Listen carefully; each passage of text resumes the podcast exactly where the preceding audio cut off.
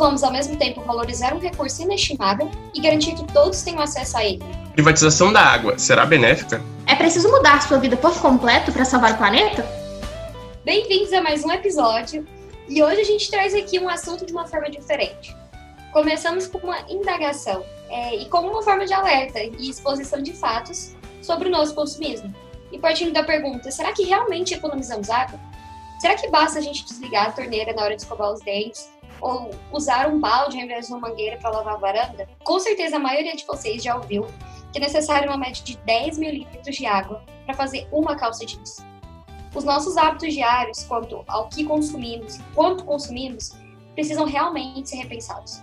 Nos últimos anos, movimentos e estilos de vida como vegetarianismo, veganismo e minimalismo estão tendo cada vez mais visibilidade, cada vez mais importância. E eu começo esse episódio dizendo que em 2010 a ONU reconheceu o acesso à água e ao saneamento básico como um direito humano. Então, como vamos ao mesmo tempo valorizar um recurso inestimável e garantir que todos tenham acesso a ele? E a água no Brasil, mais de 70% dela ela é usada para o agronegócio. O que a população de verdade usa é menos de 10%. Então, essa relação que é criada de que nós, a população em geral, é que usa a maioria da água, que precisa fechar as torneiras, ela é de fato tão verídica assim? Quem é que está usando de fato toda a água? Sem contar que grande parte da água também é exportada, que é chamado pelo conceito de água virtual, porque ela está embutida na água que é usada nas plantas, desde a sua parte de irrigação até a parte final do produto, quando ele tem de água. Um tópico que eu acho muito pertinente a gente pensar quando esse assunto é abordado é o porquê da discussão e como cada pessoa se inclui nela. De que forma que essa economia de água, esse consumo sustentável, esse lifestyle minimalista, como que isso está presente na nossa vida. Algo curioso e um pouco irônico é que não tem uma só pessoa que não tenha ouvido falar sobre isso quando está na educação infantil e no ensino fundamental. A pedagogia em si aborda demais esses assuntos e, e vários outros. É dia da consciência ambiental, campanha de reciclagem, brincadeira reutilizando lixo. A gente entra ali no ensino médio, aprende sobre os alcenos da aula de química, entende o uso de plástico, descobre o que é obsolescência programada, aprende sobre o sistema capitalista, o consumo desenfreado. Mas e aí? A gente esqueceu, ignorou, não deu atenção? Porque se aquele papo de salvar o planeta fosse colocado em prática, o mundo estaria bem diferente. É quase uma atrocidade não defender a economia de água, por exemplo. Se todo mundo sabe, e é óbvio que todo mundo sabe, que não vivemos sem água, que é um recurso renovável e infinito entre milhões de aspas. Porque se o ciclo da água não for tão rápido quanto a necessidade humana de água potável e limpa, e a gente sabe que não é, porque é muita gente consumindo muito, poluindo muito, enfim, apesar de ser renovável, não será suficiente. Sim, e o problema não é só que tem mais gente no planeta consumindo água, é como estamos consumindo essa água, né? É muito interessante a gente analisar também como nós estamos crescendo como uma civilização e como que a nossa relação com a água foi se estabelecendo e se desenvolvendo ao longo desses séculos. É, civilizações que dominam a água prosperam, conseguem dominar a agricultura, consequentemente conseguem se alimentar melhor e alimentar uma quantidade maior de pessoas e também conseguem uh, se, de, se fixarem nas regiões. Não precisam mais ter aquela vida de nômades, né? E as que não conseguiram, fracassaram. Então a água, atualmente, ela já é tratada como recurso público e ela sempre foi e ainda é uma chave para o desenvolvimento social. Então já é marcado na história sobre o domínio da água, não é um problema da nossa população o domínio da água mais hoje. Nosso problema principal é a quantidade de água disponível para a quantidade de pessoas que existem em uso desenfreado. A gente não está mais usando só água para alimentação. E eu acho engraçado que aquele ideal que a gente tem, como no filme Interestelar, que é uma obra incrível, inclusive com conceitos físicos muito bem estruturados, aborda a busca por vida em outro lugar após o fim das possibilidades de vida na Terra isso não é algo distante. A gente já está ali cruzando a linha do encontrar a vida extraterra, se já não foi encontrado. Só que bobo quem se engana, achando que, vai, que isso vai custar barato e que todo mundo vai poder fugir do problema que criou. É muito complicado pensar que a gente fala, fala, fala, mas não faz nada. Coisa simples, não incentivar ou apoiar determinadas empresas que que gasta muita água, reduzir o consumo de certas coisas. Não é nem preciso alterar a sua vida por completo, é só equilibrar alguns nichos dela. Só que ninguém faz isso. Ninguém gosta de ouvir o papo de refrigerante, carne, indústria têxtil, cosmético, acaba com a água, com as florestas, com o oxigênio e, consequentemente, com a vida. A sociedade não pensa a longo prazo, imediatistas. É melhor acreditar que um novo planeta com soluções surgirá. Acho que é o único momento em que eu aproveitar o presente dá muito errado, né? Porque é aquele discurso, vou acabar com a Terra agora, porque vai me fazer feliz, vai elevar meu status quo, e se acabar com a vida futura, não tem problema, porque eu vivo no presente. Então depois a gente pensa, né? Só que esse depois não existe. E aí? Essa passagem que tu falaste, Camila, também me lembra muito da série 3%, porque acontece o que acontece, já acontece agora, só que lá é extrapolado, né? Porque um lado da sociedade tem tudo, outro lado tem nada. Dadas as proporções, isso já existe hoje. Claro que na série ela é extrapolada, mas ela é mostrada de uma maneira muito provável de como as coisas vão acontecer. Isso me lembra também muito o filme Wally, porque usaram todos os recursos que tinham na Terra, fugiram para outros lugares e se esqueceram de tudo que fizeram e segue a vida. A gente não fui eu que fiz, não foi a minha geração. É legal de lembrar, né, que a gente é muito educada desde criancinha com o filme Wally, principalmente essa geração agora, né, que mais teve contato, a nossa geração. Essa relação capitalismo versus água é intrigante, né? Porque na verdade a água ela é a base de tudo. Inclusive o sistema precisa dela, porque ele visa o consumismo e o consumismo necessita da água. E aí é importante frisar que a água ela não segue regras do capitalismo. Os agricultores eles não pagam nada por ela. Por isso, fast foods, hambúrgueres conseguem ser pagos por tão pouco. E a discussão sobre a água, ela parte de dois valores.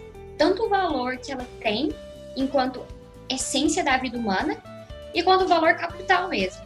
E aí até que ponto esse preço, né, é algo benéfico para a gente? Até que ponto esse preço vai garantir a água como um direito humano? ou se ela tiver esse preço, a desigualdade quanto ao acesso a ela só vai aumentar. Recentemente, a gente viu muito em manchetes o tópico privatização da água. Mas, claro, isso é uma discussão muito antiga e que mostra como grandes empresas já estão se preparando para obter lucro com a escassez. Essa fala do preço da água é muito importante e só reforça como a privatização vem para maximizar interesses econômicos.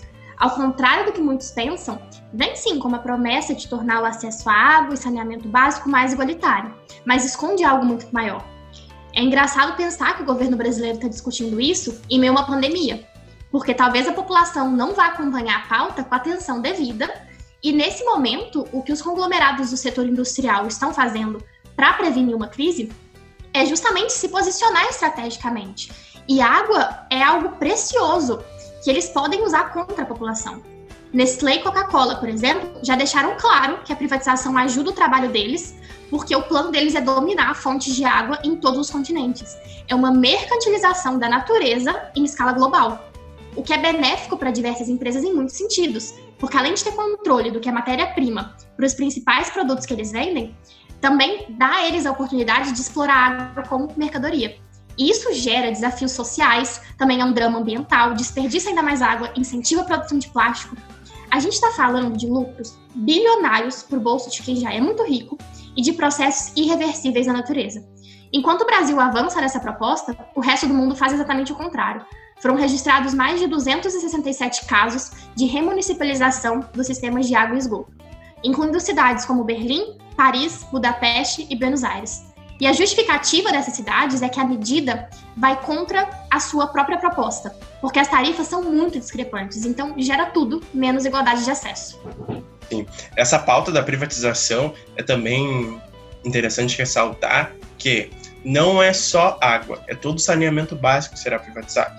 Além disso, é muito interessante adicionar que o relator dessa proposta, Tasso Gereissati, que foi governador do Ceará ele tem um patrimônio estimado de 400 milhões de reais e ele faz parte do grupo Gereissati, que comanda a Calila Participações, que é a única acionista brasileira da Solar, uma das 20 maiores fabricantes de Coca-Cola no mundo. Então também é sempre interessante ressaltar que tem muitos outros interesses por trás. A gente volta para aquele assunto lá do início do podcast, do outro episódio, de que a nossa, as nossas escolhas políticas elas vão muito mais do que apertar duas teclas. O saneamento básico sendo privatizado vai levar anos, décadas, para que ele volte a ser do Estado. É um projeto muito maior, vai muito mais do que um mandato de quatro anos ou de oito.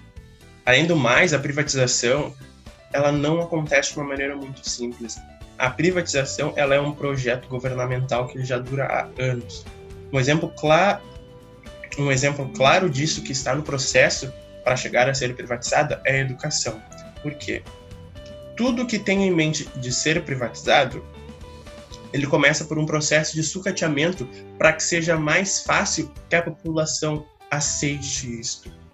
Se aquilo está dando certo, se X está dando certo, tu não tem por que mudar o X. Então, se sucateia para que seja mais fácil se vender aquela mercadoria para uma empresa privada. A educação é um exemplo ótimo disso, porque ela está no processo a ser privatizada. Já se começam discussões de privatizar a educação, mas não chegam aos finalmente.